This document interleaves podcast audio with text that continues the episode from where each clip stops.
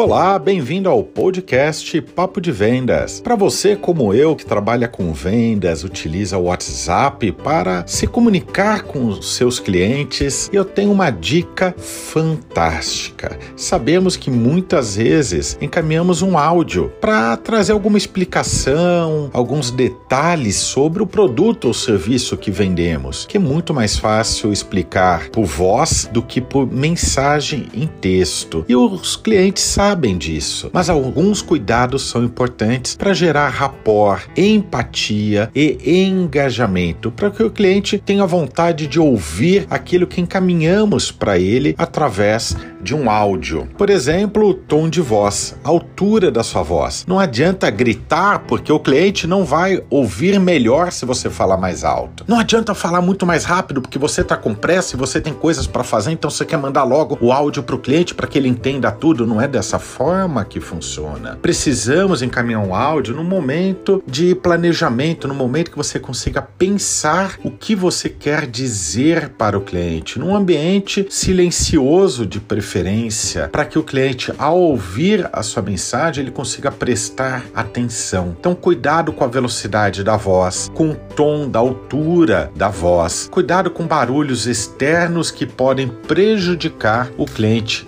ouvir o que você está querendo transmitir. E também ao encaminhar um áudio para o seu cliente, logo após encaminhe em uma, duas linhas o resumo em texto daquele áudio. Jax, por qual motivo é importante encaminhar um resumo? Porque no futuro, se você precisar buscar informações que você já passou para o seu cliente, através do áudio você não consegue fazer pesquisa pela lupa do WhatsApp, mas em mensagens de texto você consegue. E dessa forma, você consegue, com esse resumo, saber o assunto daquele áudio, porque eu já vi vários vendedores tendo que ouvir os próprios áudios para conseguir saber o que ele já disse. Você deve estar tá dando risada, porque com certeza, como eu, você já teve que ouvir esses áudios. E eu aprendi sofrendo, tendo que ouvir. Eu falei, irei criar uma estratégia com esse resumo. E essa estratégia criada por por mim, estou compartilhando agora com você. Aproveite, faça diferente para fazer